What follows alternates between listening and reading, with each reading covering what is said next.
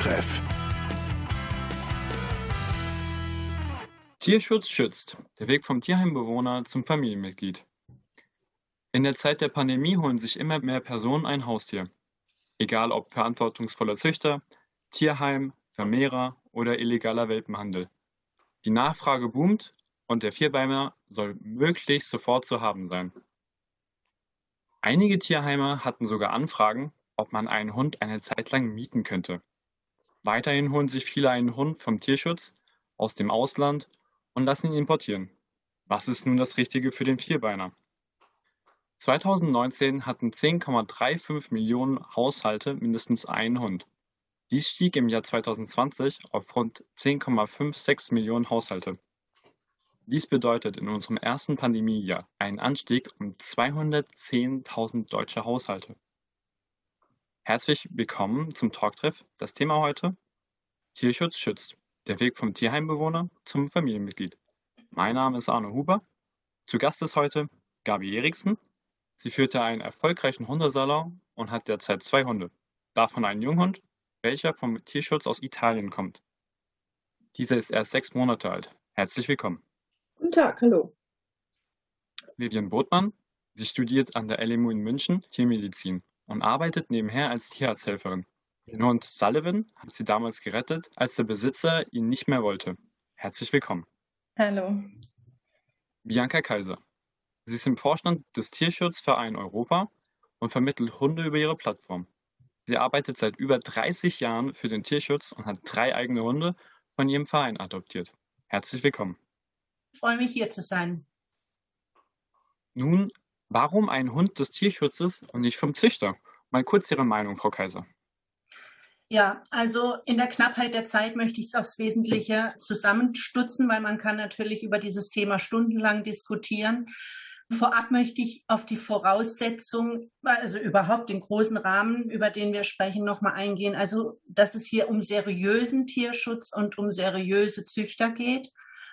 Und daran anfügend kann ich dann auch gleich sagen, es spricht generell gar nichts dagegen, einen Hund von einem Züchter zu nehmen. Aber ist es nicht viel naheliegender, einen Hund ein Zuhause zu geben, den es schon gibt und der ansonsten eventuell sein ganzes Leben hinter Gittern fristen würde? Also das ist für mich Punkt eins. Es ist eine etwas moralische Frage, dass man einfach Tieren, die schon da sind, die Chance gibt, ein Leben zu führen, wie sie es verdient haben. Und dann kann man natürlich auch, sage ich mal, also man könnte da in die epische Breite gehen. Da gibt es tausend Gründe, warum Tierschutzhund und nicht Züchter.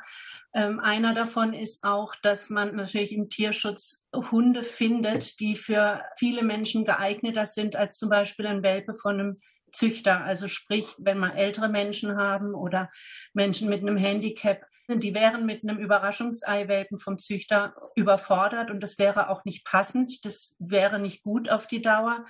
Für die wäre es gezielt, nach einem älteren Hund zu gucken, der, sag ich mal, homogen und harmonisch mit dem älteren Menschen oder mit dem behinderten Menschen zusammenleben kann, möglich. Ne? Also das, das ist ein großer Vorteil des Tierschutzes, dass man viel individueller das Gespann zwischen Mensch und Hund zusammensuchen kann. Also das ist viel, sage ich mal, auf die Bedürfnisse des Menschen und auch auf die Bedürfnisse des Hundes abstimmbar als bei einem Welpen vom Züchter, der immer ein Überraschungsei sein wird, wo man nie weiß, was bei rauskommt.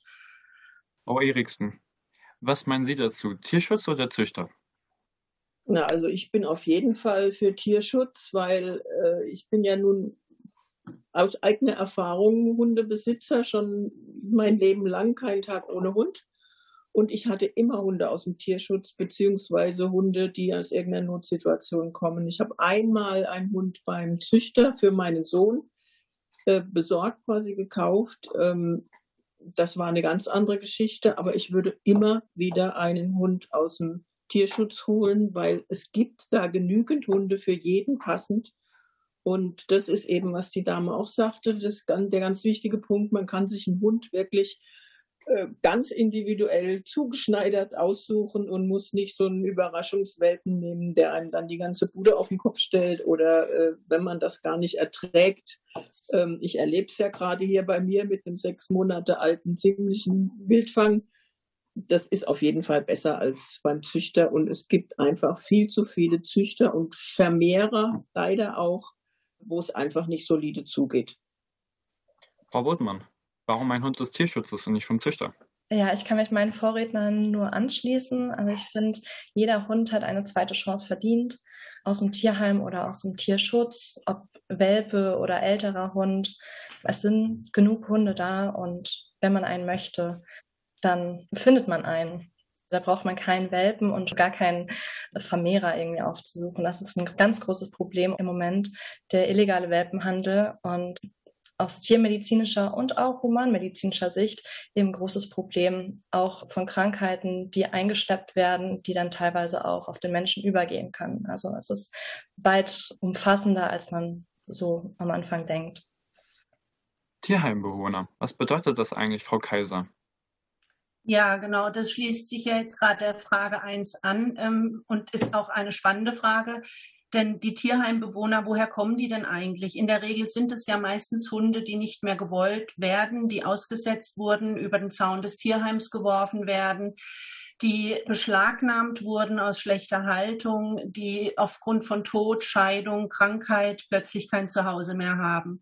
Und das ist ein weiterer Grund auch wieder, warum Hund aus dem Tierschutz und warum werden die plötzlich zu Tierheimbewohnern. Man findet dort genau die Rassehunde, die vor Jahren angeschafft wurden, unbedacht der Bedürfnisse des Hundes und der eigenen persönlichen Situation und war dann auch eventuell überfordert. Also es gibt da mannigfaltige Gründe. Die landen in den Tierheimen in Deutschland, aber vor allen Dingen landen sie in den Tierheimen im Ausland. Weil man muss immer bedenken, je wirtschaftlich, je schlechter es den Menschen geht, dann geht es auch den Tieren schlechter. Also das heißt, in den ganzen südlichen Ländern ist sage ich mal, der Hund viel schneller abgegeben, ausgesetzt oder über den Zaun geworfen als bei uns, weil die Menschen oft selber ihre wirtschaftliche Not haben. Und die Einstellung ist auch einfach eine ganz andere. Also man hat im Ausland immer wieder das Phänomen, dass man da die tollsten Hunde in den Tierheimen findet. Und man fragt sich, wie kann es dazu kommen? Und das sind genau die Gründe. Ich sage jetzt mal, die Einstellung, die ethische, moralische Entwicklung in den Ländern in Bezug auf Tierhaltung ist leider immer noch anders als bei uns hier in Deutschland. Deshalb ist es oft auch so, dass ich sage jetzt mal gerade im Auslandstierschutz ganz tolle Hunde zu bekommen sind. Also ich möchte nie wieder einen anderen Hund aus dem, aus dem, aus dem Tierschutz als einen aus dem Süden oder aus dem Osten Europas, sage ich ganz ehrlich. Es ist in Deutschland oft ein bisschen das Problem, dass da auch einschlägige Hunderassen angeschafft werden, die dann auch beschlagnahmt oder abgegeben werden müssen die für ein Familienleben im herkömmlichen Sinne nicht geeignet sind. Und da sind wir immer erster Ansprechpartner, weil es sich rumgesprochen hat, dass gerade spanische, portugiesische und griechische Hunde extrem angenehm sozialisiert sind mit Artgenossen, aber auch wesentlich angenehmer im Umgang mit Menschen oft. Ansonsten kann man natürlich auch noch sagen, dass die Tierheime im Ausland leider oftmals in etwas desolaterem Zustand sind als unsere Tierheime hier in Deutschland, einfach weil die keine Fördergelder kriegen, keine finanzielle Unterstützung. Das heißt, die meisten Tiere in den Tierheimen dort leben dort nicht witterungsgeschützt, haben keine Heizung, haben oft nur qualitätsmäßig schlechtes Futter. Die ärztliche Versorgung wird aufs Minimalste erstmal reduziert, es sei denn, es besteht akuter Handlungsbedarf. Das Personal ist dort oft nur stundenweise anwesend in den Tierheimen, weil das keine festangestellten Pfleger sind, sondern alles Ehrenamtliche. Also da sind die deutschen Tierheime besser dran, muss man sagen. Die kriegen städtische Gelder, die kriegen natürlich auch viel mehr Aufmerksamkeit vor Ort von den Bewohnern der jeweiligen Städte. Das ist gar keine Frage. Und sie sind natürlich im Vergleich mit den ausländischen luxuriös für die Tiere. Gesundheitliche Checks, Sie haben ja gerade eben ärztliche Checks von den verschiedenen Vereinen angesprochen. Dann kann man ja auch noch die Hunde kastrieren, sterilisieren, impfen, entwurmen. Was bedeutet das eigentlich alles, Frau Botmann?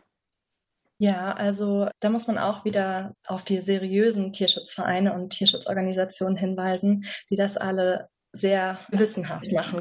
Da werden viele Hunde durchgecheckt, die generellen Impfungen werden gemacht. Das sind hierzulande sind das die Fünffachimpfungen, das sind verschiedene infektiöse Krankheiten, die für den Hund eben auch tödlich enden kann oder auch auf den Menschen übertragbar sind plus die Tollwutimpfung. Es gibt keine Impfpflicht in Deutschland, aber es wird auf jeden Fall empfohlen. In Europa gibt es tatsächlich die Pflicht, Tollwut impfen zu lassen. Also sobald man ins Ausland geht, braucht man einen europäischen Reisepass, wie auch wir Menschen auch. Und seriöse Organisationen, da ist das gang und gäbe, dass man den auch mitbekommt. Und Entwurmung würde man alle drei Monate machen lassen. Normalerweise sind die Tiere auch von den Organisationen entwurmt. Eine Untersuchung, sobald man den Hund hat, würde ich auf jeden Fall empfehlen, einfach nur, um ihn nochmal durchchecken zu lassen, damit er den Tierarzt kennenlernt. Manche Hunde haben ja auch, das kriegt man von Anfang an nicht mit, wenn er schon ein bisschen älter ist, hat er ja auch schon Sachen erfahren und manche bringen tatsächlich auch Traumata mit und haben vielleicht eine Angststörung gegenüber medizinischem Personal oder auch gegenüber anderen Hunden. Und wenn man das von Anfang an weiß und einschätzen kann, kann man damit auch arbeiten und dann auch in dem Maßen trainieren, damit es eben besser wird. Kastration wollte ich auch noch ansprechen. Also das ist ein Fehler, den einige gerne machen, dass quasi bei Hündinnen äh, sterilisiert wird und bei männlichen Tieren kastriert. Das ist nicht so. Also bei der Kastration, die immer durchgeführt wird, werden die Keimdrüsen entfernt, also die Organe. Und die Sterilisation, da wird nur abgebunden. Das wird heutzutage eigentlich gar nicht mehr praktiziert. Und bei der Kastration wollte ich auch noch mal sagen, dass man im Tierschutz auch vor allem auf Kastration von Straßenhunden da auch den Fokus liegt, dass man auch quasi die Ursache bekämpft. Also die Repopulation quasi in der Wildnis auch versucht, ein bisschen in den Griff zu kriegen, damit es eben nicht unkontrolliert passiert. Genau. Ja, Frau Kaiser, können Sie noch was dazu hinzufügen, zu der Aussage von Frau Botmann, zu der Straßensterilisation oder Kastration? Straßenkastration, ja, da spricht sie mir aus der Seele. Also wir selbst, unser Verein hat schon seit zwei Jahren ein großes Projekt in Rumänien. Da werden freilaufende Hunde, die nicht immer nur Straßenhunde sind im Übrigen, sondern leider auch Hunde von Landwirten oder Menschen, die die Hunde eben nicht ins Haus lassen, sondern draußen frei ums Haus rumlaufen. Da haben wir ein Kastrationsprojekt laufen. Das heißt, da werden übers Jahr verteilt circa zehn Ortschaften angefahren, in dem von uns subventioniert und bezahlt die Kastration dieser Hunde vorgenommen werden. Also die Leute können sich da anmelden und bekommen dann kostenfrei diese Operation von Ärzten vor Ort durchgeführt. Und das finanzieren wir natürlich einzig und allein über Spendengelder, ist aber für uns natürlich das Übel an der Wurzel gepackt. Es sind aber, wie gesagt, eben nicht nur herren- oder frauchenlose Straßenhunde, denen das dann widerfährt, sondern auch leider von Familien, denen das das Geld nicht wert ist. Ne? Also da sind wir wieder bei der Einstellung der Menschheit zu den Tieren und zum Umgang mit ihnen, denn da würde viel Elend vermieden werden, wenn man da gleich ansetzen würde. Ne? Da ist ja Ihre Organisation sehr gewissenhaft. Und wie ist das dann eigentlich mit der Kontaktaufnahme und der Vermittlung der verschiedenen Hunde? Ja, also wir sind ja, sag ich mal, im Internet zu finden unter Tierschutzverein-europa.de und so kommen auch die meisten Leute auf uns zu. Sie finden uns im Netz, finden dort einen Hund, der ihnen gefällt, entweder direkt über unsere Homepage oder aber auch über viele Portale, bei denen wir die Hunde einstellen. Also das sind nochmal so größere Organisationseinheiten, in denen viele Vereine ihre Hunde einstellen. Und wenn Sie denn so einen Vierbeiner gefunden haben, der irgendwie Ihnen aus dem Bild direkt ins Herz geschlupft ist, dann kontaktieren Sie die Vermittlerin. Das ist der First Step. Dann unterhält man sich ausführlich, führt ein sogenanntes Beratungsgespräch, um abzuchecken, was will denn dieser Bewerber Interessent und ist dieser Hund dafür geeignet kann das auf Dauer eine harmonische Beziehung werden zwischen den beiden. Und wenn man da nach dem Telefonat den Eindruck hat, dann wird ein sogenannter Selbstauskunftsbogen von uns verschickt. Da werden dann nochmal Essentialia abgeklopft und natürlich auch die Daten mit Datenschutzerklärung, die unterzeichnet werden muss. Also die Bürokratie hält auch hier seinen Einzug. Ja, und wenn wir den zurückhaben, dann wird ein Kennenlernbesuch organisiert. Das heißt, entweder jemand aus unserem Verein, wir sind flächendeckend bundesweit gestreut verteilt, unsere Damen und Herren, oder durch eine Kollegin aus einer anderen Organisation, der dann die Familie besuchen geht und guckt, ob das dann alles auch so passt, was man schriftlich fixiert hatte und auch noch Frage-Antwort-Spiel zu spielen und einfach zu überlegen, was kann man vielleicht noch verbessern, Zaun erhöhen, Schlupflöcher schließen etc. pp. Und danach gibt es dann einen Schutzvertrag und der Hund darf kommen. Frau Eriksen, wie haben Sie das denn erlebt, als Sie mit dem Tierschutzverein zusammen telefoniert haben, was die Frau Kaiser gerade erklärt hat? Naja, also ich habe das ja nun etliche Male mitgemacht, nicht nur ich persönlich, sondern auch in meinem Freundes- und Bekanntenkreis. Und ich muss sagen, also der Check-up, bevor man einen Hund bekommt, ist von Seiten des Tierschutzes wesentlich genauer, als wenn ich jetzt beim Züchter einen Hund kaufe. Da gehe ich hin, mache meinen Vertrag, der guckt vielleicht mal und dann kriege ich den Hund in den Arm und gut ist. So ist es in den meisten Fällen. Es gibt natürlich auch Ausnahmen. Aber ich habe selber ganz oft miterlebt, also da kommt wirklich jemand ins Haus und guckt und ich muss Riesenseiten ausfüllen, was ich alles so dem Hund zu bieten habe oder wie ich mit dem Hund umgehe und so weiter. Es wird auch hinterher, also wo ich jetzt meinen letzten Hund her hat, aus Italien, da werde ich also heute gerade wieder bekam ich eine SMS, hab lange nichts von euch gehört. Wie geht's euch? Wie geht's den Buddy? Also es wird selbst da noch aktiv nachgehakt, ob der Hund auch wirklich nicht abgehauen ist, noch im Hause ist, ob es ihm gut geht. Also das finde ich schon beachtlich, was da dieser Tierschutz auch im Nachhinein noch in der Nachsorge, sage ich mal, leistet. Ja. Und ich habe aber noch ein Thema mit der Kastration, Sterilisation. Ich habe einen Hund gehabt, eine Hündin, da musste ich unterzeichnen im Vertrag, als ich den Hund übernommen habe, dass ich den Hund innerhalb eines halben Jahres sterilisieren lasse. Jetzt habe ich aber mitgekriegt, dass das eigentlich gesetzlich gar nicht zulässig ist, dass man das vertraglich dem Hundehalter auferlegt. Das ist jetzt die Frage an Frau Kaiser. Ist dem so? Muss ich Ihnen zustimmen, auch in meinem Beruf als Juristin. Das ist korrekt. Es gibt im Tierschutzgesetz einen Paragraphen, der eine Kastration oder Sterilisation nur für den Fall zu oder vorsieht, dass er medizinisch indiziert ist.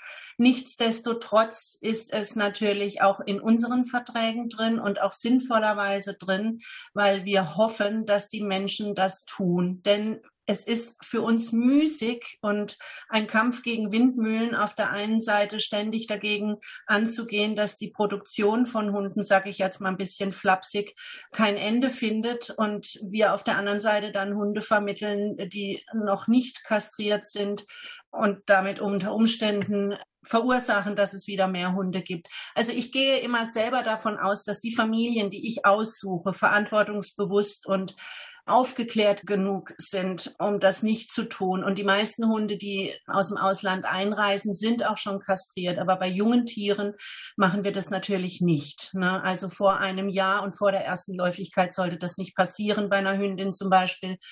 Aber Sie haben natürlich im Ergebnis recht. Ne? Es ist eigentlich mehr ein moralischer Aufruf der Tierschutzorganisationen, den Sie in Ihren Verträgen manifestieren, um das zu verhindern. Also ich habe mich dann drüber weggesetzt, weil der Hund war innerhalb dieses halben Jahres noch nicht mal ein Jahr alt. Den habe ich sehr jung bekommen ja. und habe ihn dann nach der ersten Läufigkeit dann sterilisieren lassen. Aber es war dann in Ordnung. Genau. Es gibt natürlich auch Gründe, sag ich mal, wenn man einen Hund adoptiert, der schon elf Jahre alt ist, eine Hündin, dass man die dann in dem Alter noch operiert und die Gebärmutter entfernt. Also da muss man auch das Narkoserisiko und die Restzeit, die Restlebenszeit irgendwie nicht aus dem Auge verlieren und dann abwägen, ob das Sinn macht. Und deshalb ist diese ganze Vorarbeit ja auch so enorm wichtig, die wir uns machen, im Gegensatz zum Züchter. Ne? Also wir gucken genau hin, was sind es für Menschen, die diesen Hund wollen und traue ich denen das zu? Kann ich denen auch vertrauen? Ist es so, dass ich das Gefühl habe, dem Tier geht's da auf Dauer gut und es wird in seinem Sinne behandelt? Und dazu gehört eben auch die Fortpflanzungsverhütung, wie auch immer. Ne, ob das auch mit hormonellen Spritzen ist oder mit Chips beim Rüden, gibt's ja mannigfaltige Möglichkeiten heutzutage. Aber das ist im Ergebnis richtig, was Sie sagen, ja. Frau Botmann, Sie wollten noch was dazu sagen. Genau, ich wollte nur ergänzen zur Kastration. Also ich muss sagen, ich bin pro Kastration, weil es einfach auch aus medizinischer Sicht eigentlich sinnvoll ist. Vor allem, wenn es ein junges Tier ist, klar mit elf Jahren, jetzt das Beispiel von Frau Kaiser, da macht das vom hormonellen Level, macht das da keinen Unterschied mehr. Allerdings ein junger Hund mit anderthalb, zwei bis zwei Jahre würde man sagen, da macht es einen enormen Unterschied im Sinne vom Tumorrisiko, was ich später ausbilden kann. Also je stärker die Hormoneinwirkung auf den Körper, desto höher ist das Tumorrisiko bei Hündinnen sowohl als auch beim männlichen Rüden. Ein Hund kostet Zeit und Energie, gibt Liebe, Spaß und vieles mehr zurück. Hundeschule, Leine, Erfahrung. Was alles braucht man eigentlich, um einen Hund bei sich in der Familie tiergerecht aufzunehmen? Dazu gleich mehr. Who let the dogs out? Who, let the dogs out? Who, let the dogs out? Who, let the dogs out? Well, the party was nice, the party was pumping. Yeah, yeah, And everybody having a ball. Until the fellas started in calling. And the girls respond to the call. I hear a poor one shout out. Who let the dogs out? Who, who, who, who let the dogs out? Who, who, who, who let the dogs out? Who, who, who, who let the dogs out? I see the dance people had a ball cause Billy Fountains get out. Get back, Gruffy, bash Gruffy, get back, you flea infested mongrel. Myself I man no get angry. Hey, yeah, yeah, Two eighty cows calling them canine. Hey, hey but they tell me, hey man, it's part of the party. You put a woman in front and a man behind. I have a woman shout out,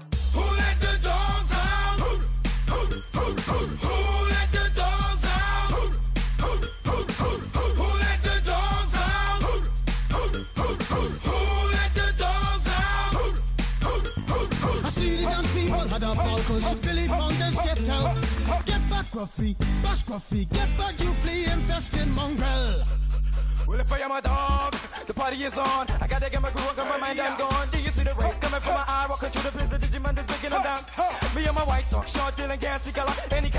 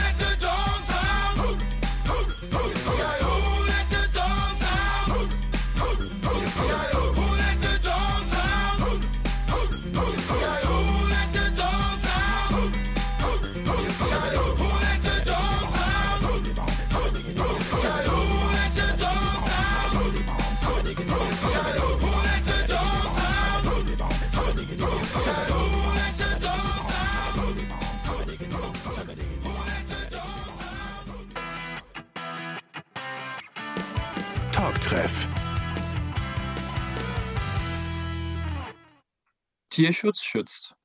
Der Weg vom Tierheimbewohner zum Familienmitglied ist unser heutiges Thema im Talktreff. Mein Name ist Arno Huber.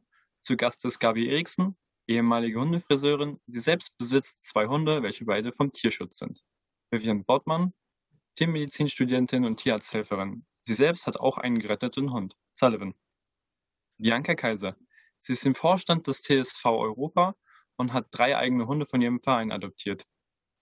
Mit der Liebe, die ein Hund mitbringt, kommt auch die Verantwortung, welche man für seinen Vierbeiner hat. Im Folgenden gehen wir aufs Haus, Kosten und weitere Faktoren ein, welche bewusst sein sollten vor der Anschaffung. Frau Eriksen, was sind denn die verschiedenen Faktoren, auf die man achten sollte? Naja, ich glaube, das erste ist mal, dass der Hund genug Platz hat, seinen Korb hat, sein Geschirr hat, sein Halsband hat, seinen Essensplatz fest hat. Also bei mir mit zwei Hunden findet das so ein bisschen ähm, am jeden Ende des Zimmers statt. Ansonsten die Kosten sind natürlich schon, ich möchte jetzt nicht sagen sehr hoch, aber je nachdem, für jemand, der also nicht so viele Mittel zur Verfügung hat, ist so ein Hund auch nicht billig. Also es kommt auch darauf an, in welcher Region man wohnt. Da ist die Hundesteuer in Großstädten oder so manchmal sehr hoch. Bei uns geht's jetzt hier noch. Also das sind knapp 190 Euro im Jahr für zwei Hunde. Aber ist eben auch ein Betrag. Und dann kommt eben noch immer das und dann kommt auch mal ein zerfressenes Stuhlbein dazu oder eben die Tierarztkosten die aber mittlerweile, glaube ich, über Versicherungen auch abzudecken sind. Aber es ist schon ein finanzieller Faktor, den man sich überlegen muss. Also die Folgekosten nach dem Betrag, den man dann quasi als Schutzgebühr für den Hund zahlt, das ist schon ein bisschen was. Man kann natürlich dann die Gucci-Leine nehmen, man kann aber auch ein ganz normales Teil aus dem normalen Laden nehmen für ein paar Euro. Aber ich würde mal sagen, das ist machbar. Und Frau Kaiser, worauf achten Sie als Tierschutzverein vor der Anschaffung für die Person daheim? Ja, also das hat meine Vorrednerin jetzt schon prima ausgeführt. Dann kann ich nur zustimmen. Natürlich ist es ein Faktor. Sind die wirtschaftlichen Mittel überhaupt vorhanden und auch die räumlichen Mittel? Es ist weniger die Größe als, sage ich mal, einfach die Möglichkeiten, die man dann hat. Also man sagt, im Durchschnitt kostet ein Hund einen Kleinwagen in seinem Leben. Also abhängig davon, wie lange er lebt. Die Schutzgebühr ist in der Tat der geringste Teil am Ganzen.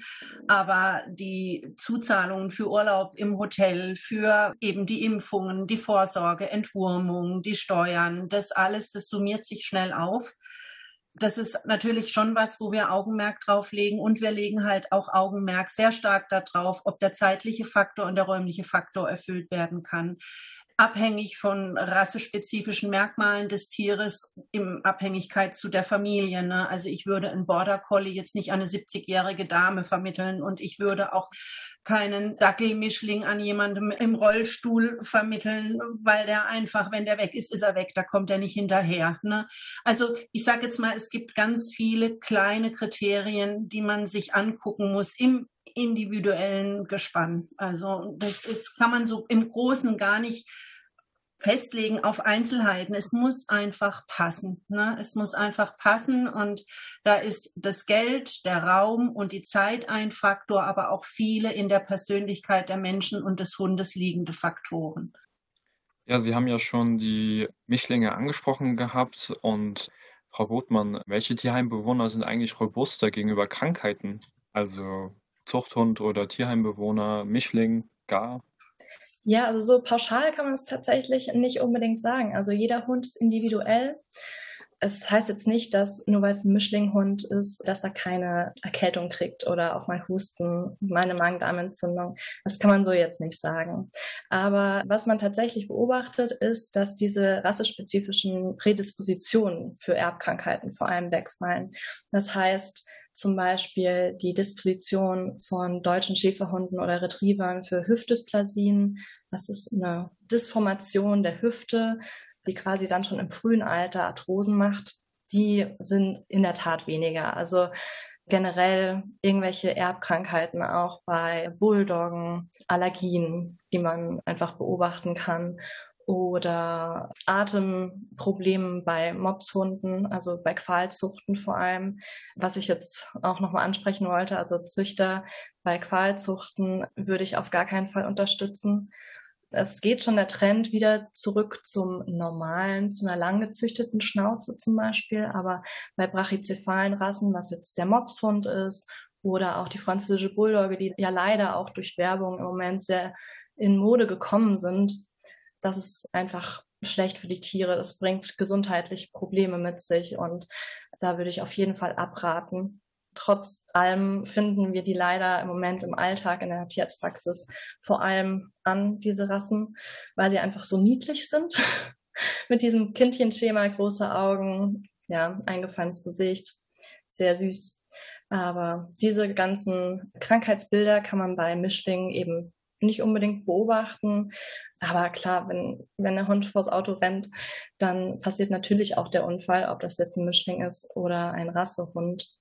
Was die Frau Eriksen gesagt hat, auch mit den Tierversicherungen allgemein, finde ich auch sehr wichtig, nochmal zu betonen, weil ein Tierarzt ist nicht unbedingt günstig und ein Hund hat Kosten. Und das sollte man wirklich nicht vernachlässigen. Also so ein Autounfall, wenn da mehrere Knochenbrüche zum Beispiel auch vonstatten gehen, kann das schon mal ein, zwei, 3.000 Euro kosten. Und mit einer Versicherung muss man nicht nochmal zweimal überlegen, bezahlt man es oder bezahlt man es nicht. Und der Hund ist quasi dann auf der sichereren Seite, weil tatsächlich gibt es einige Tierbesitzer, die das nicht vorhergesehen haben, die sowas nicht bedenken und die dann sagen, nee, also das ist es mir nicht wert. Ich weiß nicht, wie da die Mentalität ist, aber vielleicht denken die sich ja, der nächste Hund kommt bestimmt, das wird günstiger und dann wollen sie die Kosten nicht übernehmen. Und um das zu verhindern, sind Versicherungen gar nicht schlecht. Also mit den Qualzuchten, da müsste auch gesetzlich, glaube ich, irgendwie ein bisschen mehr passieren. Also ich hatte ja. zwei Möpse und es war wirklich also schlimm. Ja, das ist leider. Sollte man nicht unterstützen. Ja, das stimmt. Und auch mit dem Zeitfaktor sehe ich oft, viele Menschen machen sich nicht große Gedanken darüber. Auch jetzt zur Corona-Zeit haben sich ja viele Menschen, die dann im Homeoffice waren, haben sich Hunde geholt, weil es gerade gepasst hat in ihr Lebensbild, in ihre zeitliche Planung. Und jetzt sind sie wieder quasi am Arbeiten, haben kein Homeoffice mehr und wir sehen es leider, also hier in München vor allem merke ich es extrem.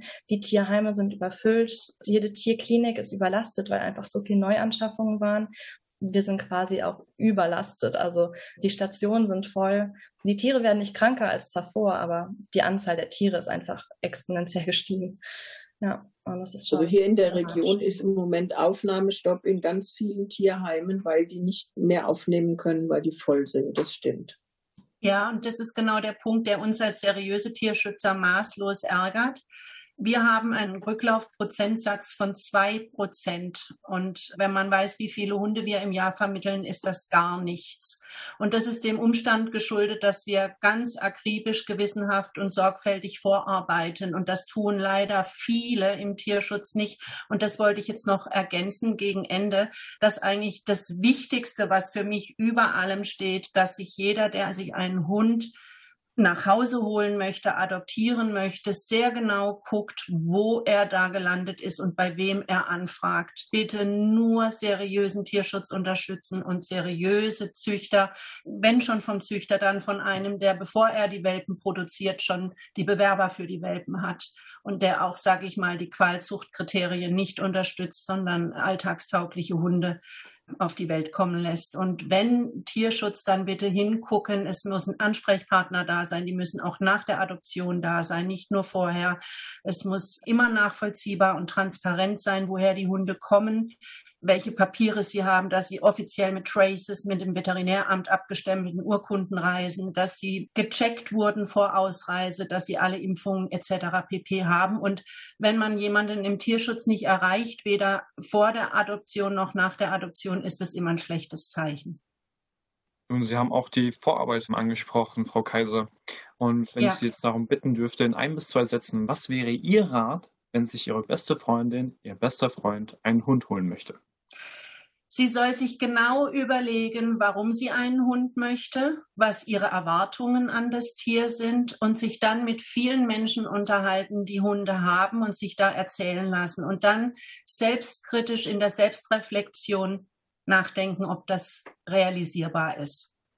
Frau Botmann, was wäre Ihr Rat für Ihre beste Freundin, Ihr bester Freund?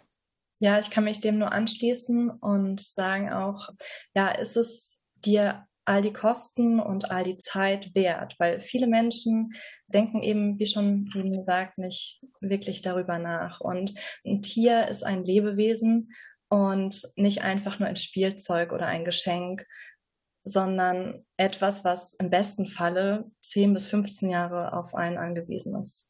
Genau. Frau Eriksen, was wäre Ihr Rat für Ihren besten Freund, Ihre beste Freundin, wenn sie sich einen Hund holen möchte? Also das ist immer ein bisschen so die Frage, hat jemand schon mal einen Hund gehabt? Ist er so ein Hundemensch oder schafft er sich jetzt zum ersten Mal einen Hund an, egal in welchem Alter, jetzt ob alt oder jung? Ich würde mal sagen, also wenn ich noch gar keine Hundeerfahrung habe und möchte mir jetzt einen Hund anschaffen aus dem Tierschutz, also nicht vom Züchter, dann würde ich doch eher in ein Tierheim gehen, vielleicht in Deutschland vor Ort, wo mir also direkt der Kontakt gegeben ist und ich kann den Hund sehen, kann mehrmals hingehen, habe mit den Tierheimleuten dort den Kontakt. Ich habe es also im eigenen Umfeld erlebt. Die haben sich also aus Spanien einen Hund geholt. Da war zwar ein Kontakt da, aber danach war die Dame, die sich den Hund geholt hat, vollkommen auf sich gestellt und dann musste der Hund wieder zurück und da habe ich mich dann eingeklinkt, nachdem sie einen zweiten Hund aus dieser Quelle bekommen hat, dass da also ein Hundetrainer mit dabei ist und so weiter und so fort. Also ich würde sagen, wenn jemand nicht so viel Hundeerfahrung hat, eher dann ein Hund aus dem deutschen Tierheim. Es gibt nichts Gutes, außer man tut es. So wie es viele verschiedene Hunde gibt, gibt es auch noch viele weitere Informationsquellen. Hunde sind wunderbare Wesen und Begleiter. Einmal einen ins Herz geschlossen, ist es sehr schwierig, sich von diesen zu lösen. Am Ende entscheidet jeder für sich, ob und welcher Hund der passende für einen ist. Vielen Dank an meine Gäste, Gabi Eriksen, Vivian Bottmann und Bianca Kaiser. Ja, gern geschehen. Danke für die Einladung. Vielen Dank fürs Zuhören. Das war heute das Thema Tierschutz schützt, der Weg vom Tierheimbewohner zum Familienmitglied. Mein Name ist Arno Huber. Tschüss und wuff, wuff. Thank you for being a friend. Travel down a road and back again. Your heart is true, you're a pal and a confidant. I'm not ashamed to say,